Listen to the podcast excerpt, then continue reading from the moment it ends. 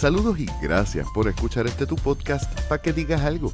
Conversaciones sobre arte, cultura y temas sociales, traído ustedes gracias a Virriola en el Bypass de Ponce y a la Casa de la Poesía en el área metropolitana.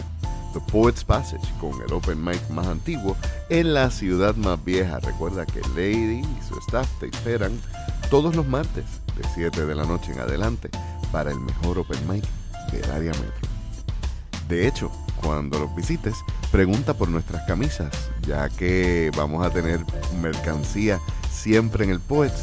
Y si nos quieres apoyar, una camisa te va a quedar de show. Yo soy Leonel Santiago y hoy concluimos nuestra conversación con el poeta y MC Omar García. Que la disfruten.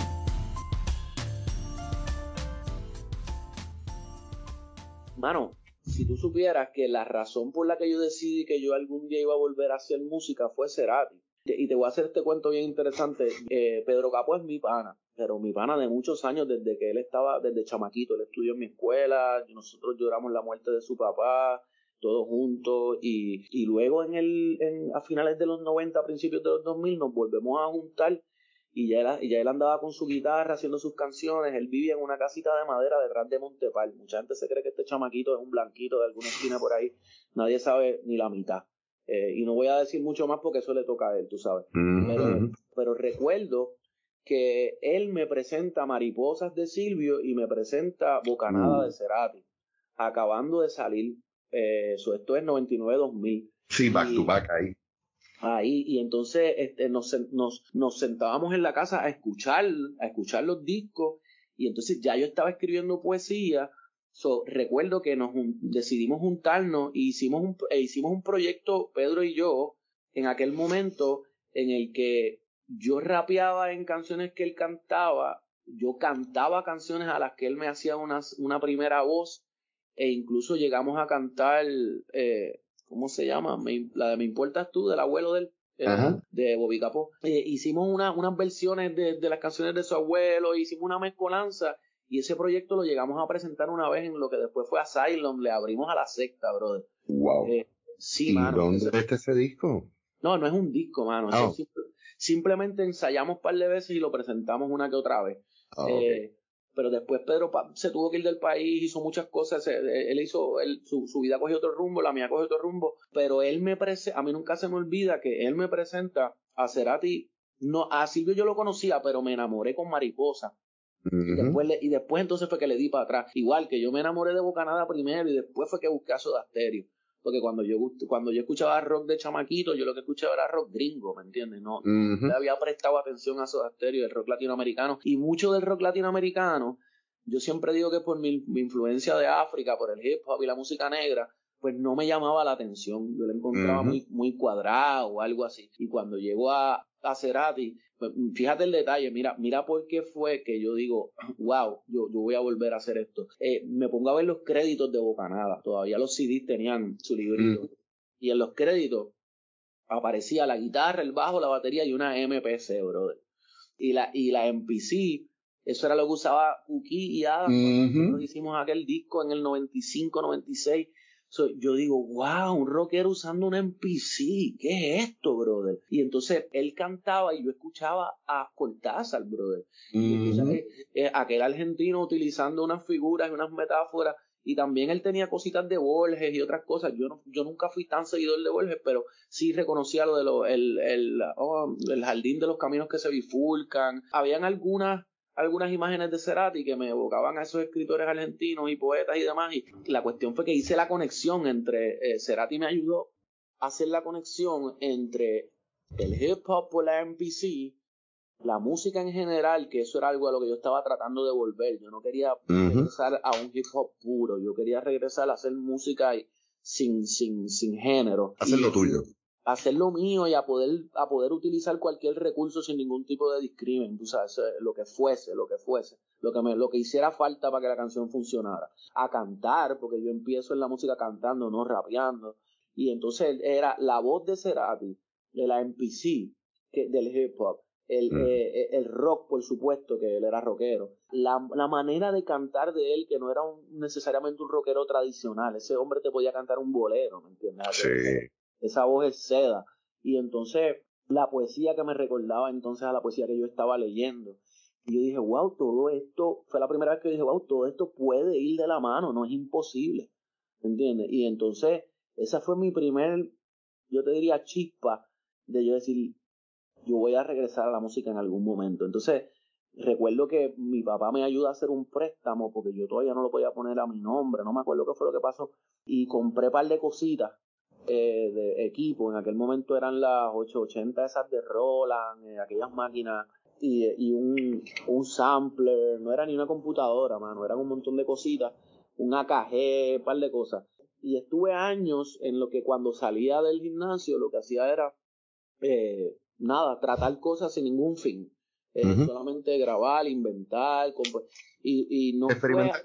fue experimental, experimental. Y no fue hasta el 2000 tres o cuatro que, que conozco a Eco, diablo, no me acuerdo ni cómo rayo lo conocí. Eh, estoy tratando, pero no me acuerdo, pero sí recuerdo haber ido a su estudio en Caguas, al lado de la mueblería. Allá arriba, trepado una montaña. Eh, ah, yo creo que fue, a mí me llevó Alex Time Machine, por, porque Alex quería hacer algo. Era, era, era una canción en la que salía hasta Tego, brother. Eh, salía Tego, salía Alex y hasta Echo rapeaba. Y salía ya, lo son para la época de cuando salió el disco de 65th Infantry. exactamente, exactamente. Es más, es más salía. Diablo. Infantry salía la canción también. Diablo, yo eh, no sé cuál de los dos si era Pantimán o Horny Man, que sale en ese disco bajo el nombre de José Cristo. Sí, sí, ese es Horny. Sí. Desempolvaste un montón de memorias ahí. Sí, brother. Y entonces yo, yo recuerdo que pues esa visita pues me, fue la segunda chispa, fue como que volver a estar en un estudio de grabación. Eco fue tan cool conmigo, ¿me entiendes? Que fue como que, diablo, oye, ¿qué es la que hay, mano? Tú siempre eras de los que rapeaba duro, qué bueno que estás aquí, mano, que vamos. Y él me invitó a seguir, me, me invitó a, seguir yendo al estudio. Y entonces pues empiezo yo a, a visitar a Eco. Eco tenía un montón de trabajo, Eco estaba haciendo un montón de cosas. Y, pero eh, cada vez que había un espacio, experimentamos, lo llevábamos a un poco otro nivel lo que yo estaba haciendo. Pero él mismo, hubo un momento en que él mismo reconoció que lo que yo quería hacer necesitaba otra cosa, necesitaba otro tipo de ayuda, otro tipo de asistencia. Y hubo un momento en que él me presenta a un socio de él, eh, Galdomata, que es mi pana todavía, los otros días estábamos hablando, eh, Galdomata tiene créditos en las mezclas y la ingeniería de los discos que ganaron Grammy de Calle 13. Eh, es un boricua de acá de Luquillo, de la Mata, que estaba viviendo en, Miami. Y Eco tenía planes de tener estudio en Miami, que hoy en día lo, lo, logró. Y Mata, pues tenía ya una versión pequeña de un estudio y estaba construyendo uno grande allá. Y me dice, mira Omar, yo creo que, que a lo mejor Mata te puede ayudar en, Miami, qué sé yo, en aquel estudio tú puedes hacer un montón de cosas y yo anyway me quiero ir para allá también. Y Willy de Cultura llega al estudio de Eco. yo, yo estoy tratando de encontrar, de hacer estas conexiones, pero en aquel momento yo me hago bien pana de Willy y Willy me presenta a Iván. Iván Gutiérrez fue uno de los fundadores de Cultura Profética. Ese teclado de ideas nuevas que todo el mundo reconoce que empieza pues eso, es Iván. Todos esos pianos y teclados de los primeros dos discos es Iván. Y en ese momento Iván se iba a ir también, estaba, buscando hacer unos proyectos de hip hop, RB y otras cosas y se quería ir también. Y para hacerte el cuento largo corto, yo termino en el estudio de Mata en Miami con Iván.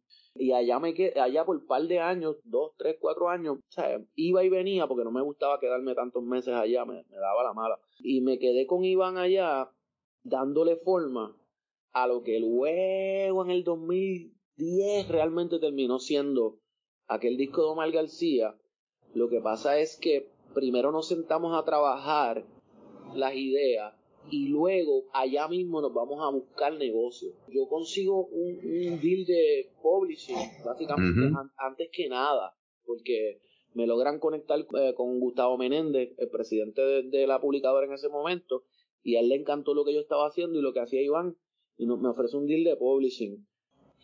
Pero en el interín, yo regreso a Puerto Rico, el, disco no estaba terminado ni nada y no había un deal de disquera todavía.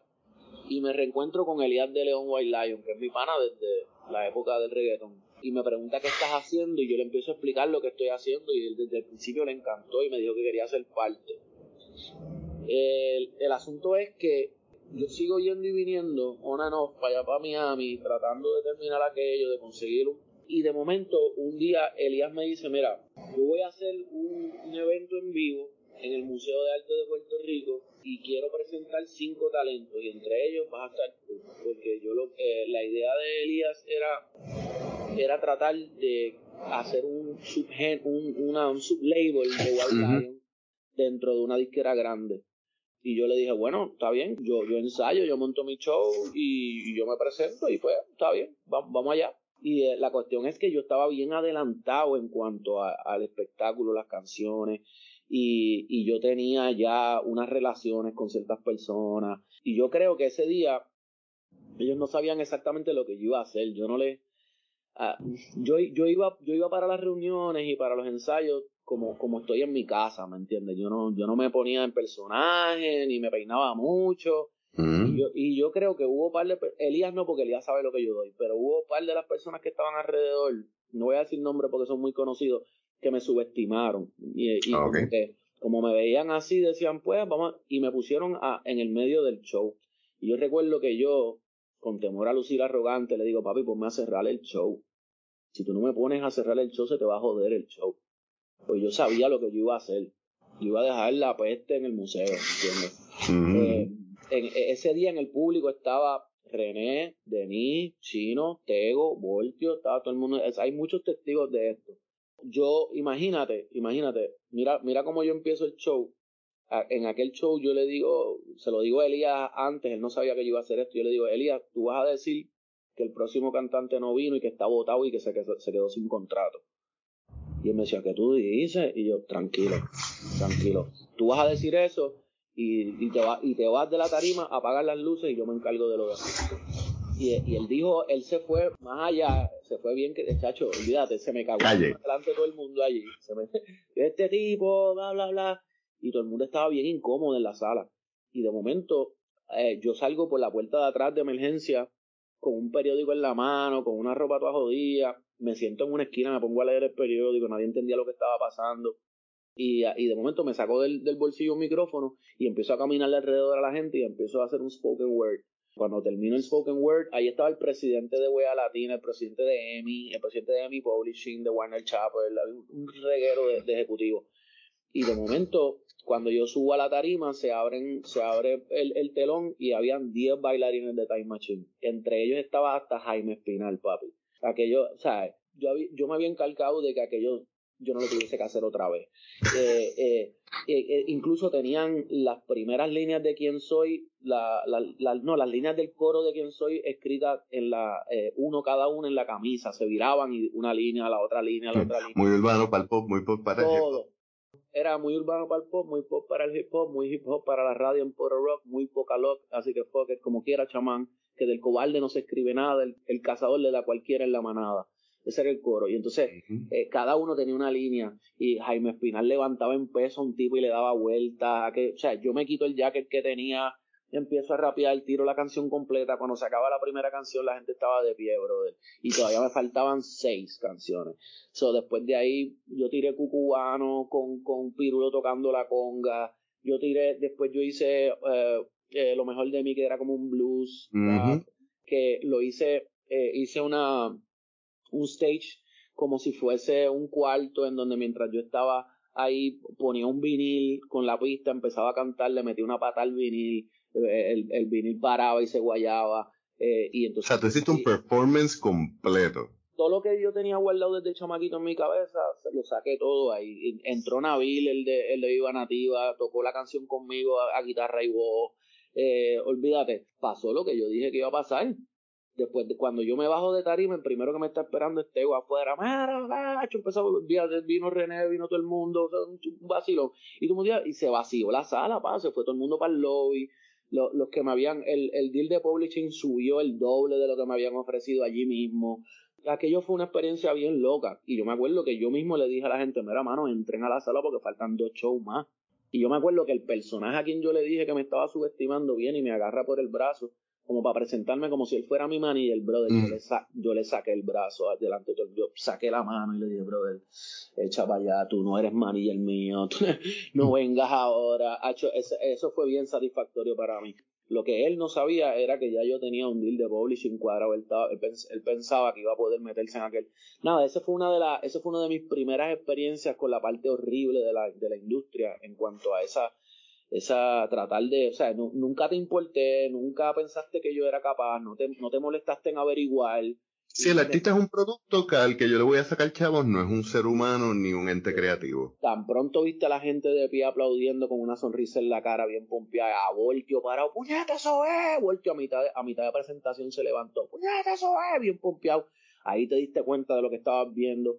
Recuerdo que Cacho, Cacho López y Richie se lo habían dicho el día anterior, le dijeron, papi, tú sabes lo que tú tienes ahí, ¿verdad? Y le decía, ¿a qué tú te refieres? Papi, Omar García, ¿no? Y él, ¿qué? No me vio trepado allá arriba, que quería entonces él, ah, sí, no, yo te voy a presentar. Recuerdo que venía a presentarme ni que a, ni, que a René, yo me le reí en la cara, bro, yo, yo conozco a René, ya, me los venía a presentar como si yo no los conocía. A René, tu pana. Mano, sí, sí, a René. Entonces, entonces, como que, pues, de esa presentación nace de verdad el contrato con Warner. Ese mismo día, el presidente de, Warner, Íñigo Zavala, un madrileño, ese mismo día él se me pega en el Caribe Hilton por detrás y me dice, vos sos un artistazo, lo quiero conmigo desayunando mañana en Miami ah, y al otro día yo estaba desayunando con él en Miami. Y él, él personalmente me hizo un contrato, él personalmente me hizo una oferta eh, a nombre de la disquera. Lo que mucha gente no sabe es que la razón por la que esto tarda tanto e-, es porque cuando él me ofrece el contrato, lo primero que sucede es que como a los tres o cuatro meses ellos firman a Arjona. Oh. Cuando firman a Arjona, se acaba el presupuesto para el año fiscal. so, recuerdo que él me dijo, yo, yo entiendo si tú te vas con otra disquera, pero yo te garantizo que, que yo te voy a honrar todo esto y que te voy a... me hizo un montón de, de, ofertas para que yo esperara en, lo que todo eso pasa, yo me voy a tratar de terminar el máster del disco. Y entonces cuando, cuando por fin eh, más o menos termino, voy a firmar con la disquera, firmo con la disquera, voy a entregar el máster. Ahí es que me encuentro con la burocracia de las disqueras. Y la, y la disquera empieza a pasar todo por departamentos, el departamento legal, el departamento, y encontraban un problema con cada cosa, brother, de que sea un sample, de que sea un sonido, de que, y entonces se ponían a estar llamando a la familia de Johnny Lee Hooker, brother, para un sample. Y era como que, brother, eso no tiene ni, eso son dos segundos, hermano. Eso yo, yo le cambio el pitch, yo le cambio el uh a saber que esa guitarra es de John Lee Hooker y te hacían la vida imposible. O sea, eh, incluso quien soy, quien soy originalmente tenía el sample como tal de que Yares y lo terminamos tocando. Nosotros eso lo tuvimos que rehacer con una banda, ¿me entiendes? Eh, yo, yo llegué a hablar con, con Dani Rivera para un sample que realmente le pertenecía a unos compositores italianos y una, una canción que tenía a Giovanni Hidalgo, mi pana, la tuve que sacar del disco. ¿Me entiendes? Yo, yo, eh, eh, wow. Sí, Giovanni se quedó con nosotros un fin de semana entero y lo grabamos tocando hasta, hasta, hasta un fregadero, hermano de verdad, él, él el área de percusión y, maikeó una, una cocina completa. Y él tocaba lo, todo lo que hubiese allí que se pudiera tocar, él lo tocaba. Y eh, eh, eso, fue una, eso fue una experiencia increíble. Pero realmente tuve que sacar tantas cosas que me empezó a desmoralizar, brother. Cuando finalmente yo puedo entregar el disco, número uno, le faltaban un montón de cosas se habían cambiado un montón de cosas, había pasado demasiado tiempo y yo ni siquiera me sentía conectado al proyecto porque porque había pasado tantos años que ese ya no era yo. sí que es bien importante eso de, de que el arte es una cosa y el producto de venta es otra. Y muchas veces cuando uno trabaja con una casa publicadora, con una editorial, etcétera, se va a meter la mano, pero cuando se mete la mano pensando en lo legal, en lo, en lo que es producción, en lo que es sacarle más chavos al producto y no pulir el arte, el artista se va a desconectar poco a poco de ese proyecto porque ya su alma no está ahí completa. Con el tiempo, especialmente yo en, mi caso, Mano, uno va creciendo y creciendo. Yo, yo digo que entre los. La gente habla de la, de la adolescencia y demás, pero, mano, ahora sabemos que hasta los 25, lo que se llama el, ah, la corteza frontal, el prefrontal cortex del cerebro no se ha desarrollado. de los 25 a los 30 yo tuve tantos cambios.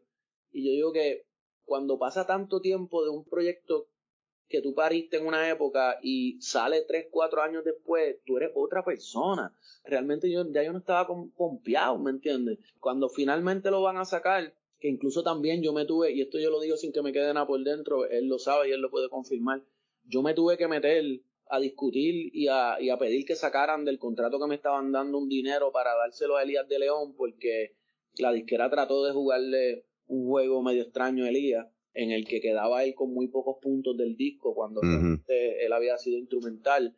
Eh, y realmente yo tuve que decirle mira yo no voy a hacer esto si tú no sacas tanto dinero y se lo das a él.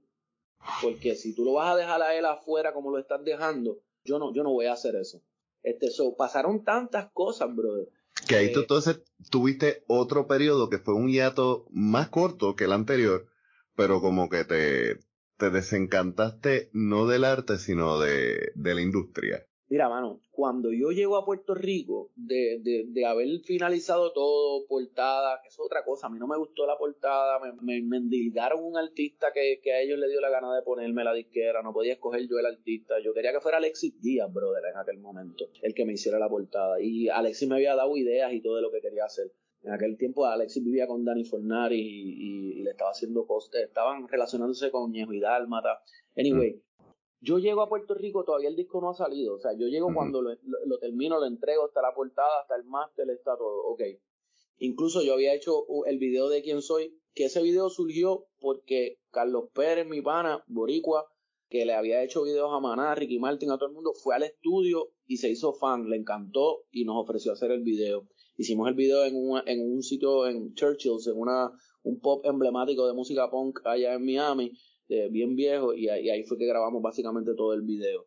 Eh, cuando yo llego a Puerto Rico ya con todo casi listo, pero todavía sin fecha de lanzamiento, lo primero que yo hago es que voy a donde Chamán, mi pana, que también hizo un par de cosas en el disco, y le digo, Chamán, yo necesito hacer algo ahora y sacarlo porque es que ya yo no estoy conectado con aquello y estoy bien desencantado. Y ahí fue que hicimos eso que terminó llamándose Preludio. En ese disco yo hice una canción que fue lo que más, más importante para mí, que fue La Sombra.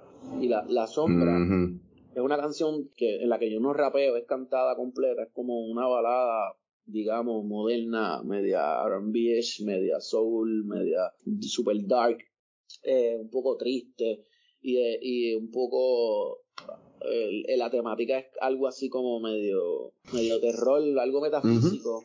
Habla de fantasmas y de sombras y cosas. Y esa canción, eh, Chamán me ayudó, él tenía más conocimiento de Logic en aquel momento y demás, a yo poder producirla. Yo hice, básicamente la produje completa, yo toqué el piano, el bajo, todo. Y entonces la escribo, la grabo y la saco inmediatamente sin promoción, lo que quería era sacarla. Sigue siendo una de mis favoritas. Y La Sombra que mucha gente piensa que está hablando pues de, de, fantasmas y demonios y jodiendas, lo que está hablando es de la industria. La, sombra es, la sombra básicamente es mi desencanto con, con lo que yo encontré. Pues eso es algo así como era. Y la sombra se acercó, ya no tuve más que hacer, no pude ni despedir al sol. Dormido en la habitación, eh, olvidé la invitación que oníricamente pronuncié. Te invoqué alguna vez y cuántas veces soñé que abrazaba el negro de tu voz. Ahora que ya estás aquí, muéstrame tu rostro gris, ya de nada te valdrá fingir. Y luego el coro es, tú no eres a quien yo invité, no sé cómo has llegado aquí, ni una puerta, ni una ventana abrí para ti, dime quién eres. Y vuelve y lo repite, después dice, dime quién eres. Y después dice, tú no eres música. Y entonces, básicamente la sombra es, es mi, mi descontento, mi desilusión con la industria, ¿me entiendes? So, para mí esa eh, eso, y eso es justo antes de salir. Cuando sale, la persona que me firma desaparece del panorama, mano. Yo no lo. A Íñigo Zavala.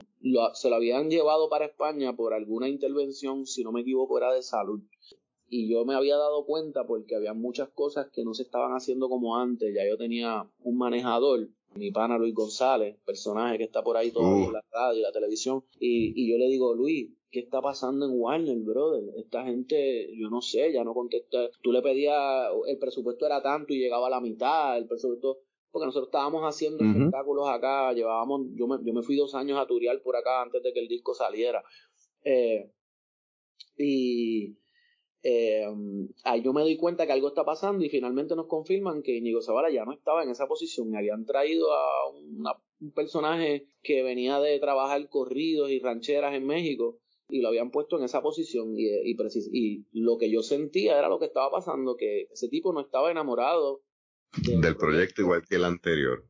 Exacto, y ahí para ir ya entonces corriendo un poquito más, pasan varios años, tú podrías, se, se, podría escuchar de ti en algún featuring por ahí, pero de momento vienes con este proyecto de post-rap. Sí. Que lo haces con Predator, eh, ahí trabajaron par de gente de, de, de los dos lados de la moneda también. Sí, sí. Pero fue un proyecto que para mí fue bien interesante porque hacía mucho que yo no veía, por lo menos en Puerto Rico, un proyecto que fuera una propuesta más allá de, de, un, de un manojo de canciones, ¿verdad? ¿Por qué post-rap? Pues post-rap, la verdad es que originalmente la idea viene de algo así como, como Hip Hop is Dead de Nas. Ok. Era una idea de, de provocar con esa frase, como no, era, es un disco súper hip hop, pero realmente post-rap tiene que ver con, con la, con, déjame ver cómo te digo, era como con la, la muerte del rap mongo y bobo y, y, regresar a la raíz y es como matar una etapa para empezar otra y decir casi el hip hop se murió como para provocar a que te, te ofendas, como que, ¿cómo que se murió? Espérate, ¿me entiendes? Y, y generar un, nuevo, un renacer, ¿me entiendes? Es algo así como cuando Kendrick sacó lo de control, que le tiró a medio mundo, y realmente era para que se pusieran para su número y se pusieran a rapear. Es una provocación, de verdad. Pero lo que pasa es que como pasó tanto tiempo y de momento el trap se vuelve famoso, pues me gustó más todavía porque sin querer queriendo, pues también parecía que era post-trap, pero no era post-trap, era post-rap. Y yo también lo, por ejemplo, existe el post-punk, existe el post-hardcore como géneros musicales, que son géneros que nacen de ahí, pero que entonces empiezan a tomar otras otras influencias. Y la primera vez que yo escuché el nombre de post-rap, sí, yo, yo estaba esperando una mezcla entre boom bap y drill o boom bap y, y, y, trap. pero, pero. y, al, final. Ah, perdóname, te, oigo, te oigo. No, no, para, eh, adelante. El, al final... incluso al final por eso hicimos ese track que se llama Post Trap como tal. Hay ese track que tiene una guitarra eléctrica bien dura, que es Nabil, el de, el, el de Viva Nativa. Ese, porque, porque era lo más parecido a eso, porque si yo quería que hubiese un track en donde yo pues yo estoy rapeando más, parecido a lo que se estaba haciendo en el trap o en el crunk o en el, o en el dirty south y de momento sale una guitarra rockera y ese track yo lo hice porque no quería que no hubiera nada que no hubiese nada así pero lo que pasa con ese proyecto mira lo, lo que mucha gente no entiende de ese proyecto es que ese proyecto nace como un mixtape cuando nosotros comenzamos, yo estaba empezando a trabajar como mesero en una pizzería, brother, y yo, yo sabía que iba a estar tanto tiempo full time allí metido, que si no encontraba con quién colaborar no iba a volver a hacer música porque no tenía tiempo para hacerlo yo solo. y, Papo, hablamos un día y me dice, mano, vamos a hacer un mixtape. Y yo le digo, mano, esto es perfecto porque así tú, tú, tiras, tú me tiras unos beats y yo, y yo tiro voces y, saco cosas mientras estoy trabajando. Pero como todo lo que yo hago, y, y, ah, y, me di cuenta que él también, pues se va complicando, pues porque realmente uno empieza a soñar más grande y a, y a darle forma y a encontrar una línea y un concepto y demás. Entonces, la verdad, post-rap iba a ser solo de hip hop y boom bap y rap y era una cura, mano, en verdad iba a ser un outlet para nosotros ventear y sacar todo eso.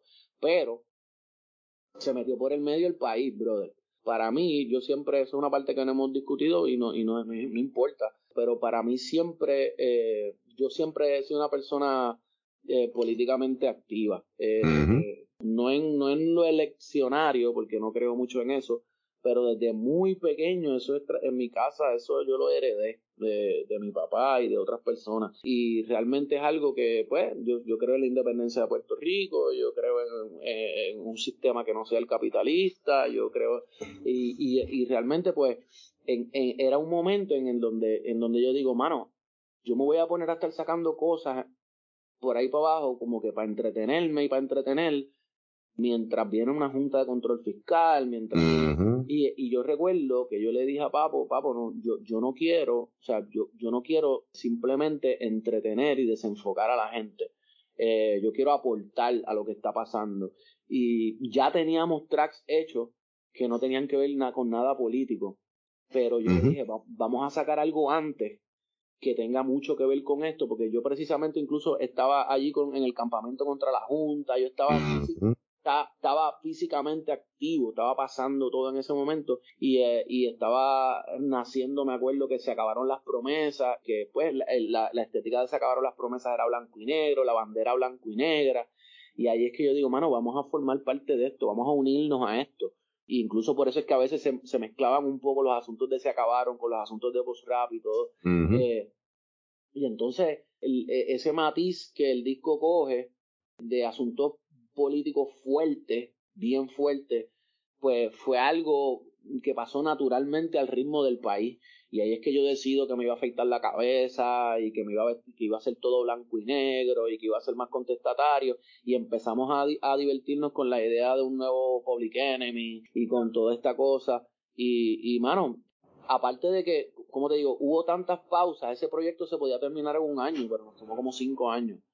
Nosotros eh, tuvimos que tomar pausas por asuntos personales, por asuntos del país, por asuntos económicos, pero sí, la primera parte que sacamos, que la sacamos dos años antes, que eran como cuatro temas, especialmente ese que se llama EDPR, que es el, que, tiene, es el que tiene toda esa descarga política bien fuerte, y era, era largo, era un tema bien largo que cambia de ritmo muchas veces.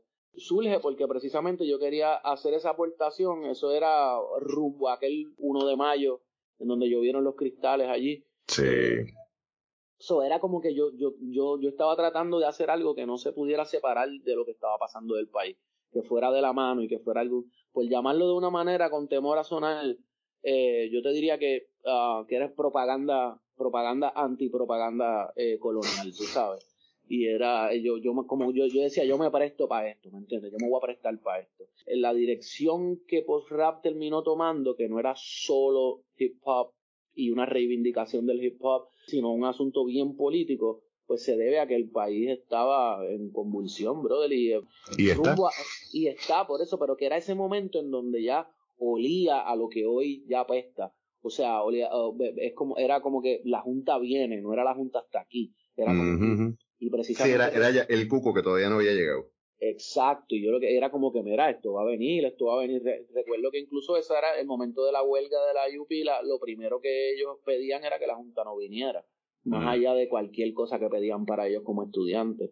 Y todas esas cosas me movieron y me conmovieron, y me, me pues, el disco pues no, no, no iba nada separado a, a, la vida en el país. por, por, eso es que Post Rap es un disco conceptual de hip hop, boom bap, noventoso, pero a la misma vez es un disco súper político. Y no es de extrañar, tú vienes desde chamaquito observando el mundo y de hecho eh, una de las frases que como que dije en, de esa época de tu vida es como que yo viví demasiado en demasiado poco tiempo.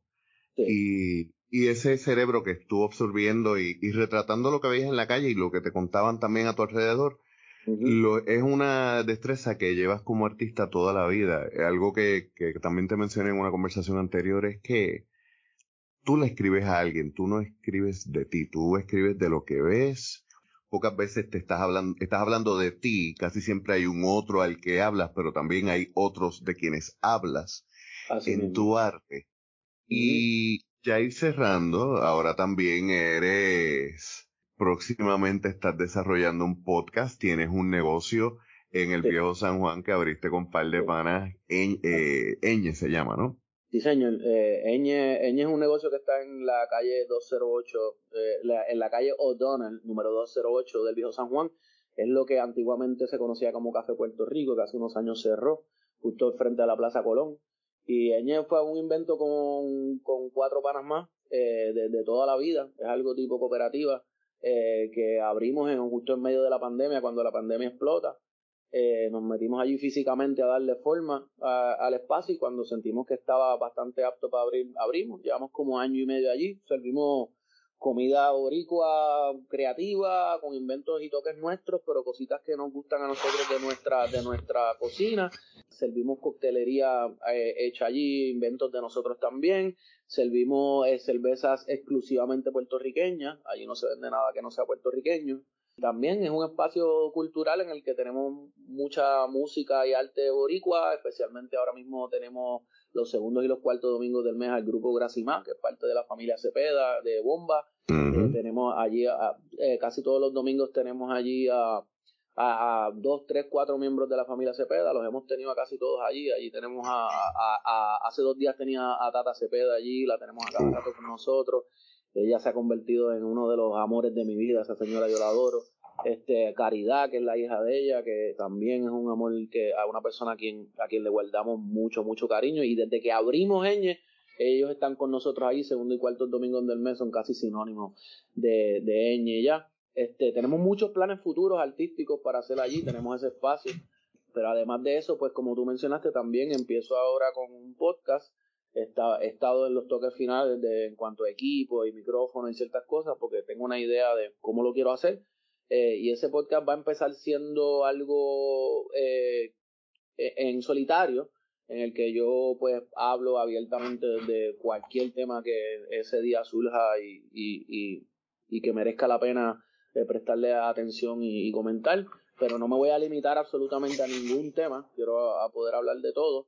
Y quiero pues eventualmente sí quiero que tener invitados pero lo, voy a empezar en solitario para pues para no ponerme el pie de para no trazar la cosa para no tener excusa para no hacerlo tú me entiendes así que ese, el, el, podcast se va a llamar Elefante el podcast de Omar García y va a estar muy pronto por ahí por todas las plataformas perfecto y para ir cerrando dos cosas eh, número uno planes futuros musicales proyectos que estén por salir proyectos que tengas engavetados por perfeccionista y, los vayas a sacar? ¿Dónde podemos contactarte? Pues mira, eh, yo tengo proyectos que nunca se han escuchado, sobre todo uno que se llama Ídolos, que es un proyecto al, que, al cual le acompaña un, mediometraje, eh, que estuve dos años haciéndolo, eh, que, y lo grabé y todo. No sé si saldrá alguna, algún día tal y como está o saldrá alguna versión pero eh, sí, mientras estoy montando todo lo necesario para grabar el podcast, este, estoy simultáneamente eh, montando un espacio para grabar música. Eh, me acabo de mudar, solo que estoy dando pasos para poder hacerlo todo in-house, tú sabes, porque pues la manera en la que estoy escribiendo y haciendo música ahora mismo requiere que lo pueda hacer yo eh, en soledad y poder grabarme yo mismo y tantear ciertas cosas. Eh, no tengo fecha para eso, pero sí yo garantizo que va a salir más música de Omar García y que lo próximo que escuchen, me atrevo a decir que va a ser más parecido, o sea, va a ser, no va a ser un disco de puro hip hop, ni va a ser un disco de puro reggaetón, ni un disco de, o sea, va, va a ser un disco súper ecléctico en el que yo pueda pues divertirme de esa manera, experimentando con todo lo que he aprendido y hablar un poco de todo lo que he vivido. Eh, y va, va, a ser diferente porque ellos son 43 ahora mismo, tú sabes, ya la, la, cabeza de uno está en otro lugar. Eh, eh, y para contactarme, pues mira, me pueden conseguir siempre en Facebook. si ponen Omar García en Facebook me, me pueden conseguir como el OG o como Omar García. Eh, ahora mismo no tengo el Instagram activo, pero lo, o sea, lo tengo, eh, no desactivé la cuenta, no, no la borré, pero la, pero la desactivé. Eh, cuando, cuando, cuando vaya a lanzar la, abro. Este, pero ahora mismo me pueden conseguir por Facebook. estoy, estoy enfocado en correr las redes de Enya del negocio. Pero la, pero tengo la mía personal de Facebook que me pueden conseguir como el OG o como Omar García, me, me encuentran en Facebook siempre. Eh, post-rap, post-rap está en Spotify, pueden, pueden poner post-rap hay dos discos completos, un EP que terminó siendo casi un LP y un LP que es súper largo. Hay un montón de música ahí de post-rap. en YouTube. Si ponen eh, Omar García van a encontrar cosas mías, si ponen post rap van a encontrar todo lo de post rap, que hay como cinco videos y hay hasta un pequeño documental. Eh, así que sí. Perfecto, y bueno, eh, como siempre en las notas del episodio vamos a tener los enlaces también como siempre les invitamos a que nos eh, visiten en paquedigas.com donde pueden encontrar el podcast, pueden encontrar los enlaces para nuestras redes sociales. También tenemos la tienda, recuerden que 100% de nuestras ganancias van a artistas puertorriqueños, por lo cual comprar en nuestra tienda es invertir en nuestra cultura. Y como siempre, si quieren escuchar nuestro podcast de forma adelantada, sin editar, sin ningún corte, y antes que todo el mundo, puedes visitarnos en patreon.com slash pqda. Yo soy Leonel Santiago y bueno, mi hermano, gracias por este tiempo. Para cerrar, ¿tendrías alguna, algún otro escrito que pudieses compartir? Eh, déjame ver qué, sería. Mira, eh, hay, hay, una, hay una canción que salió en el, proyecto de Post pero que yo la, la traía hace tiempo conmigo, que para mí es súper relevante, siempre eh, la escribí hace mucho tiempo y siempre es relevante. se llama La Esquina y dice, no se le vende un menor ni vende, ni se prende un tecato delante del cliente. En el supermercado no le dé palo a la gente, va para afuera el primero que el punto me caliente, parece distante, todo tan diferente, estaba malo antes, ahora está demente, aquí está el que hace la ley es un delincuente, van encasquillados a robárselo de la gente, los federucos son los que dejan que tú entre. Tú la recoges, la puerta en decas y la vendes. Llegan los agentes, ni que te sorprende. Cuando de 10 años tu vida en un expediente, limpieza étnica, así se siente. Con la misma droga de ellos encierran a la gente. Quisiera que un lechón de esto que le dio un inocente apuntara para el Senado y le dio al presidente. Puñeta, aunque sea un accidente, que por una vez a quien le quiten la vida el poder ostente. Si vas a dar gatillo, cabrón que cuente, charlatán, coge la orilla, la brea, está caliente. Bueno, gracias por este tiempo, esto ha sido súper revelador. Eh, me has traído un montón de recuerdos de, de una época que, como tú dices, ya son más de 40, uno mira para atrás y, y ha pasado tiempo que, no solamente ha sido excelente conocerte mejor como persona y como artista, sino de que me llevaras de la mano por, por muchas áreas de, de esa juventud que, que yo la vi en el televisor, que, que, tú le diste más contacto y más, más personalidad a eso. Te agradezco este tiempo y de verdad que estoy loco por, por ver esos trabajos que, que tienes ahí cocinándose. Y te, te, agradezco yo a ti también la oportunidad eh, de tener esta conversación, de sacarme todo esto de la cabeza, de organizarme y, y también de motivarme a, más a hacer lo del podcast, de motivarme a hacer el libro de poesía y de... Y, de, y sí, me, me hace reto, retomar y, y, tocar base con, con mi propia historia y como que a veces uno necesita hacer este tipo de repaso para, para saber en dónde está y para dónde va. Muchas gracias. Y a ustedes gracias por acompañarnos en esta conversación. Nos escuchamos la semana que viene.